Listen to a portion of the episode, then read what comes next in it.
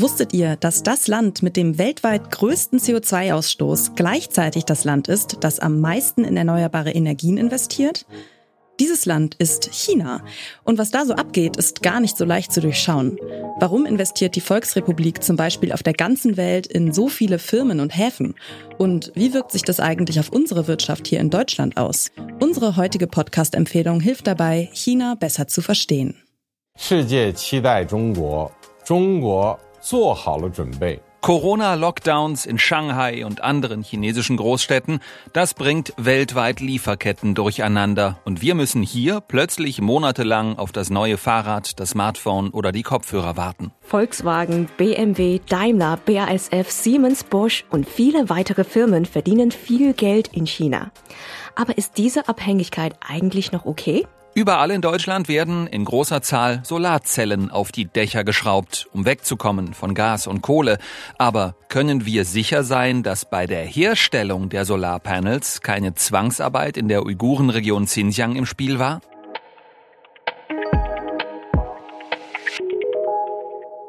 Das sind die JournalistInnen Steffen Wurzel und Joyce Lee. Ihr hört den Podcast-Podcast von Detektor FM und wir empfehlen euch heute Welt macht China.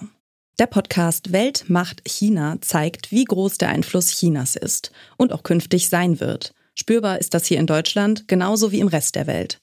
Was macht China zur Weltmacht und was macht China mit der Welt? Um das zu erklären, kommen im Podcast aktuelle und ehemalige ARD-Korrespondentinnen und China-Expertinnen zu Wort, die von ihren persönlichen Erfahrungen berichten können. So bekommt das Publikum auch direkt einen Eindruck, wie die Journalistinnen vor Ort arbeiten. Hier zum Beispiel Benjamin Eisel, der in Beijing lebt und arbeitet. Also der Staat hat natürlich nicht so einen großen Einfluss auf unsere Arbeit wie bei den chinesischen KollegInnen, aber Natürlich gibt's auch Druckmittel, also dass wir nicht zugelassen werden zu bestimmten Veranstaltungen, wie zum Beispiel zum Nationalen Volkskongress. Dann gibt's das sogenannte Teetrinken. Man wird also zum Außenministerium zitiert und muss dann dort Rede und Antwort stehen, beziehungsweise man muss sich eine Predigt anhören, was man alles falsch macht und warum man denn immer so schlecht berichten würde.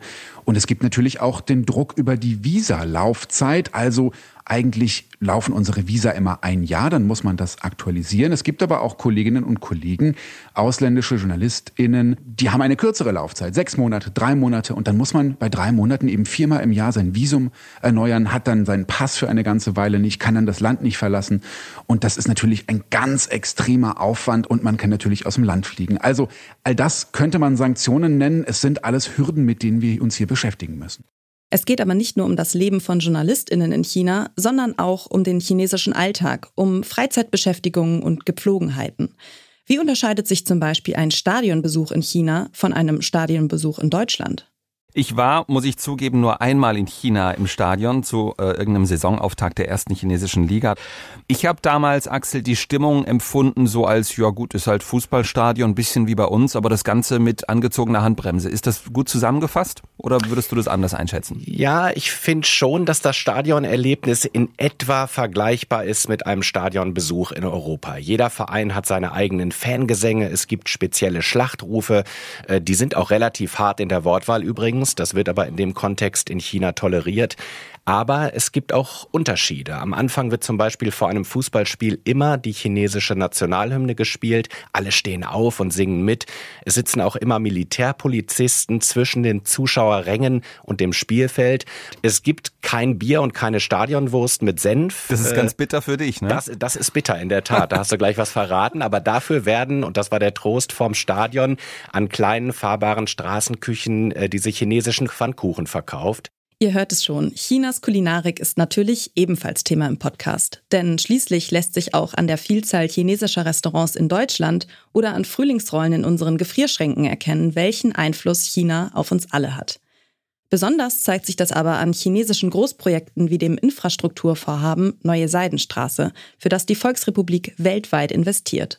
Zum Beispiel in den Hamburger Hafen. Dazu die Politikwissenschaftlerin Jana Oertel. Der Hamburger Hafen wird sich nicht übermorgen in China befinden. Das heißt, es ist nichts, was man wegnehmen kann. Und es ist etwas, was man zur Not auch im Falle eines Konfliktes wieder rückgängig machen könnte, wo man eine Verstaatlichung vornehmen könnte. Alles, alles möglich. Das Problem, das wir hier sehen, ist, dass wir sozusagen zwei verschiedene Ordnungen haben, die gerade entstehen. Wir haben eine, eine Ordnung, die wir kennen, die regelbasierte Wirtschaftsordnung mit der Welthandelsorganisation in der Mitte und im Zentrum, innerhalb der wir uns wohlfühlen in Europa und in der wir Handel treiben wollen, wo es Regeln gibt, an die man sich hält.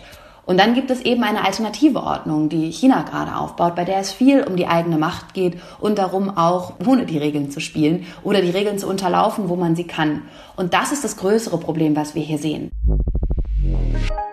Wie sieht eine Welt aus, in der China immer mehr Einfluss gewinnt? Und wie wirkt sich Chinas Macht auf internationale Beziehungen aus? Der Podcast Welt macht China hilft zu verstehen, was politisch, wirtschaftlich und gesellschaftlich aktuell in China passiert und was das für die Welt bedeutet. Dabei verlassen sich die Hosts nicht nur auf die Sicht von außen auf das Land, sondern blicken mit Hilfe von Fachleuten und Korrespondentinnen tief hinein in das Machtgefüge. Welt macht China ist ein Podcast vom RBB für die ARD. Jeden zweiten Dienstag gibt es eine neue Folge. Und wer diesen Podcast hört, bereitet an Silvester auch viel lieber Hotpot zu, anstatt Fondue. Das war der Podcast-Podcast von Detektor FM für heute. Wenn ihr den Überblick über den Podcast-Markt behalten wollt, abonniert den Podcast-Podcast auf der Plattform eurer Wahl, damit ihr in Zukunft keine Folge mehr verpasst. Und empfehlt uns doch einem Menschen weiter, der auch nicht genug von Podcasts kriegt. Dieser Tipp kam von Esther Stephan, Redaktion Joanna Voss und Doreen Rothmann, Produktion Florian Brexler und ich bin Caroline Breitschädel. Und morgen empfehlen wir euch den Podcast Work, Work, Work. Wir hören uns.